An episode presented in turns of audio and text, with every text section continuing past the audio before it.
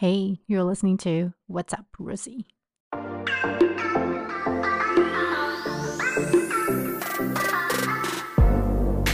Hey, what's up? This is Rosie. 我现在人在台湾，嗯、um，虽然我在台湾只有短短的一周，但我还是非常认真的要来录 Podcast。 而且我现在脸大过敏，非常恐怖啊、但主要呢，为什么要在台湾录 Podcast？就是因为我这位嘉，我要邀请一位嘉宾。那这位嘉宾刚好也跟我同时在台湾，然后他就是我姐，让我们热烈欢迎他，然后顺便请他自我介绍一下。嗨，我是 Sharon，嗯，我是 Rosie 的姐姐。现在我人嗯主要是定居在荷兰。已经五年了，嗯，我从大学和硕士念的都是 mechanical engineering，然后现在是在荷兰的一间高科技公司担任研发的机构工程师。对，那我上次看我姐见面就是大概半年前，我们全家四个人在台湾相聚的话，大概应该也有五年了。那因为我跟我姐大概。一年回来台湾一次，所以每次回台湾的时候，都会观察到一些有趣的文化差异。那像是服务业这一块方面，我们就蛮有感的，因为像我们前真的昨天去逛日本药妆店。哎，我那时候在卸妆的时候是用东西啦，然后那个服务因为快要打烊了，然后我就突然余光瞄到有个人突然冲到我旁边，然后就有一个很非常谦虚 有礼的呃语句，就说啊不好意思，小姐，我们在八分钟打烊，然后还跟我鞠躬。哦，台湾超爱鞠躬。对，我就想说，然后他就突然出现，然后他就开始说什么哦，但没关系，你慢慢用。他都觉得压力很大，真的。我每次前几天回台湾，都会被台湾 服务员的超有礼貌的态度给吓到。我觉得相较于欧美国家，就是他们服务业的态度会有一种 好像快要，好像很怕被客诉吧，应该是这样子。然后我觉得是欧美国家，他们他们也是会很热诚的跟你打招呼啊，Hi 啊，Good morning 那些之类的。不过他们的表现不会就比较 casual，嗯，比较平等嘛。嗯，对。然后另外一个呢，我这这而且我才回来几天而已，literally 两三天。我觉得对于人 与人之间的距离非常有感，像呃，我今天我们今天就去咖啡店买东西，后面那一个阿姨，她真的是我不知道她是怕被插队吗，还是怎么样？她离我真的是非常之近，然后近到我回头就是想要看她，完全没有后退的意思，就跟我完全就是 贴贴，几乎是贴着。然后还有另外，呃，我那时候去上去百货公司上厕所的时候，然后我就是这边好好的洗手，就有个阿嬷就硬要就是从我旁边，然后擦过我绕过去，然后要用洗手乳，然后她也不说，也不是说 excuse me，就说哦不好意思，结果也没有，就是直接要从我旁边就是磨过去。确实，我觉得好像，嗯、呃，欧美人与人之间距离相较来说比较大，嗯。因为就我觉得，即即使在纽约，纽约就已经是一个够繁忙的大都市了，可是我从来没有就是如此贴近的感受，是吧？就感觉台湾人就比较急一点。对，我觉得欧至少欧洲啦，欧洲的人就是排队的话，他们就会 take it easy，对，就是不会显现的这么匆忙。然后最后一个，我就觉得台湾人好像不太 care 自己的隐私。我那时候去医院看病的时候，我隔壁的那个阿姨，她就在电话上，就真的因为已经接近四五点了，虽然还是蛮多人在就是等候间等的，可是蛮安静的。然后呢，阿姨还是在电话上大声的 讲她家里是做什么，什么殡葬业啊，然后谁过世了，我就想说。大家真的蛮不 care 的，然后还有那个嗯，整间那个护士不是都会出来，然后问呃病人在哪里嘛，什么之类的，然后跟他们讲一下挂号事项。然后像我就看到那个护理师一出来就直接大问病人说：“哦，那你现在要做什么检测吗？怎么检测吗？哦，你现在不做，OK，那我帮你约下一次哦。”是这种之类的。但这件事情在美国就不太可能发生，因为美国蛮重视 HIPAA，就是呃他们的个人隐私、资讯隐私，所以这个有可能这样子情况可能在美国有可能会被告。那以上就是我目前回台这几天发现的一些文化小冲击。那今天呢，主要邀请我姐是因为她现我是因为我在美国就是生活嘛，那我姐她就选择欧洲。她之前嗯几年前呢，她决定在欧洲定居的时候，那时候没有太细问她就是在欧洲定居的原因，我就觉得诶蛮不错，可以邀请她来我的 podcast 聊一聊，嗯，在欧洲生活的一些经历。第一个问题想要问你的是，你当初为什么想要出国，而且选择了欧洲？首先，我要补充一下，我当时在台湾硕士毕业之后，有在台湾工作了三年。在台湾工作第二年的时候，我就在思考，嗯、呃，这是我想要的生活吗？嗯、呃，如同大家如果在台湾工作所知，嗯，台湾的工时。是出名的长，我记得我常常就是要工作到八点是常态，然后如果你六七点就离开公司的话，有些比较老古板的主管主管就会觉得你工作不认真，你是是没事干？所以当初我会选择嗯离开台湾，主要是因为我想要有一个 work-life balance，就是我想要。工作之后还是要有自己的个人生活。至于要嗯 work-life balance，嗯，我觉得西北欧其实是算蛮有名的，就是他们是很重视自己个人的生活。然后大部分的大公司、小公司假都给的蛮蛮蛮慷慨的，至少我知道的大部分西北欧国家。嗯，一年的带薪假二十五天以上，我觉得应该就是相较于美国、欧洲，确实真的福利蛮不错的。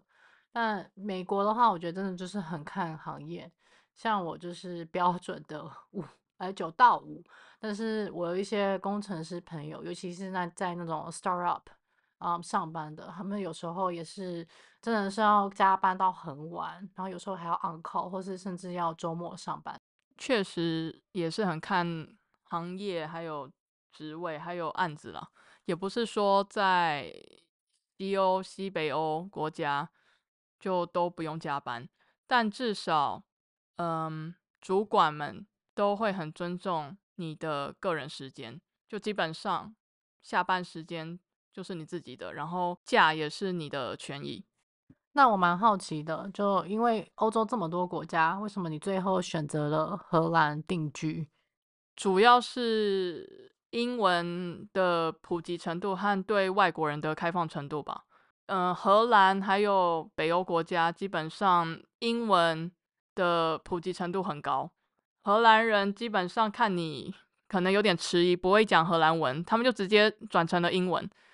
然后他们对于非荷兰、非欧盟的高等人才也十分欢迎，工作签证上就是办理的流程很快。对，确实，因为我之前去荷兰玩的时候，就觉得他们的英文程度普遍都蛮好的。对，不是只有年轻人，连荷兰阿公阿妈的英文基本上都不会太差。对，然后。基本上他们的，比如去餐厅吃饭啊，那些 menu 他们都一定都会有附英文版的。然后他们那边的人也都蛮 nice 的，都很亲切。那除了上述的优点之外，你在荷兰生活有没有碰到什么不太能适应的地方呢？我觉得生活上比较困难的部分，可能第一个是饮食吧。荷兰应该算是著名的不太重视饮食的民族，嗯、所以在荷兰要能找到好吃的餐厅，基本上我觉得比较难。然后因为荷兰，嗯、跟美国相比，华人、亚洲人偏少，所以亚菜还有嗯，中式台菜的选择基本上就不会有太多。然后再就是荷兰是一个很平的国家，基本上最高的山丘陵不超过三百公尺，所以我觉得自然景观上稍微偏单调一点。然后冬天的时候很常下雨，风很大，大概就是这样吧。那工作方面你会觉得比较难找嘛？像美国的话，大部分人就是因为卡在就留学生很多都没有签证嘛，然后签证要抽签，那美国又在签证方面的法规是蛮严的，就抽中的几率也相对于欧洲比较低。我知道有几个之前在欧洲留学过的朋友，他们也有。表示说，在欧洲毕业之后啦，在欧洲找工作好像不是这么容易，所以我不知道你当时的嗯经验是怎么样。我觉得基本上你离开自己的国家都会相对比较难找，尤其是你第一份工作敲门砖，因为他们看不懂你台湾的学历，所以嗯，他们就看经验。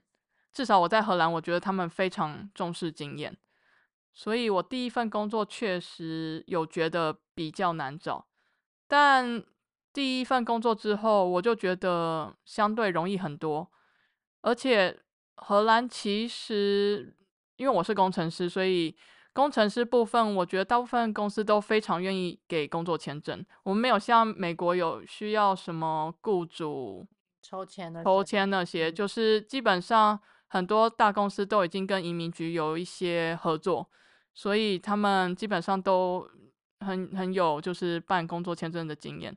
工作签证其实，除非是一些很小的新创公司，基本上不会太有太多困难。OK，那上次因为我和大多数人都是大学在台湾念完之后，然后就出来留学。那因为你是。在台湾有工作经验之后，才决定出呃来欧洲找其他的机会。如果再选择一次的话，你会想要提早出来欧洲留学吗？嗯，当初我大学毕业之后，选择在台湾继续念研究所，就是因为我当大学毕业的时候，其实并不是很知道自己。未来想要什么，所以我并不想要盲目的花钱出国念个书，所以当初我才决定在台湾继续念研究所，然后在台湾先工作，然后开始有要到海外，嗯、寻找新的机会的想法，也是在台湾工作的第二年才开始出现的。所以我觉得我并没有后悔或会想要提早出国念书。基本上，我觉得还是蛮看个人的决定吧。每个人的嗯背景和动机都不一样。对，确实，像我的话，我就 是蛮后悔没有提早来美国念书的，就真的是因人而异。那我想问一下，你现在对于你在荷兰的生活满意吗？如果前面所说，我当初离开台湾，想要寻求的就是 work-life balance。那我觉得目前在荷兰生活已经五年下来，是我想象中的生活，所以目前来说算是满意。嗯，而且我真的蛮常看他到处去 欧洲其他国家玩的，非常羡慕。啊，可以补充一下，我现在的公司带薪假是四十天，真的很爽。美国有这样子吗？好像没有诶，四十天就是超过一个月。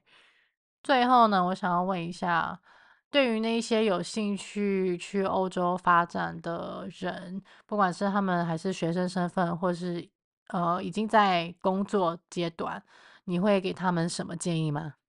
学生的话，我会建议现在。很多学校都有交换学生计划，他们可以先去嗯参参加那些交换计划，然后去体验看看那些他们有兴趣的国家，看看是不是真的很喜欢那个国家的生活啊、气候啊，还有文化。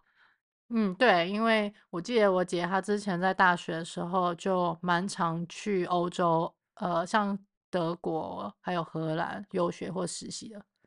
对，我觉得这点是蛮好的，因为基本上学生就是要多多利用一些学生才有的资源。然后，如果至于现在在工作想要到欧洲发展的人，我会建议可以的话提早学习当地语言，因为即便我现在在荷兰，就是他们对于英文非母语的嗯、工作者的。他的欢迎程度是接受度是很高的，我还是觉得如果你会当地的语言，你的工作机会会多很多。然后再来就是，嗯，欧洲毕竟有很多国家，那不同国家对于外国人，尤其是非欧盟的开放程度不一样，然后每个国家 政府的行政效率也不一样。就例如像是你要申请换发工作签证的效率。你要等的时间其实会差很多，然后再就是每个国家的物价水准啊、薪资啊，还有税制，其实差异是非常大的。那这些都是你嗯、可以考虑的部分。所以感觉起来，大家都是要先做好功课，再决定要往哪一个国家发展，是吧？对，但我觉得最重要的是你要喜欢那个国家。你要可以融入，对，你要可以融入当地的文化，你是真的喜欢那个国家的，嗯、呃，文化。OK，好啦，今天我们就录到这边，真的很感谢我姐，就在我们难得在都两个都在台湾的时候，而且还在花莲 的饭店录，因为我们很怕在台湾 会有人一直干啊，对，因为可能我妈会一直干扰我们录音，因为她非常想要跟我们二十四小时聊天。但对，非常谢谢他来啊、呃！然后六月的话呢，我要飞一趟欧洲去参加他的婚礼，所以我们到时候敬请期待。我不知道他未婚夫会不会想也想要上我的节目录，那 we'll see。好啦，那就先这样喽，我们下次见，谢谢拜拜，拜拜。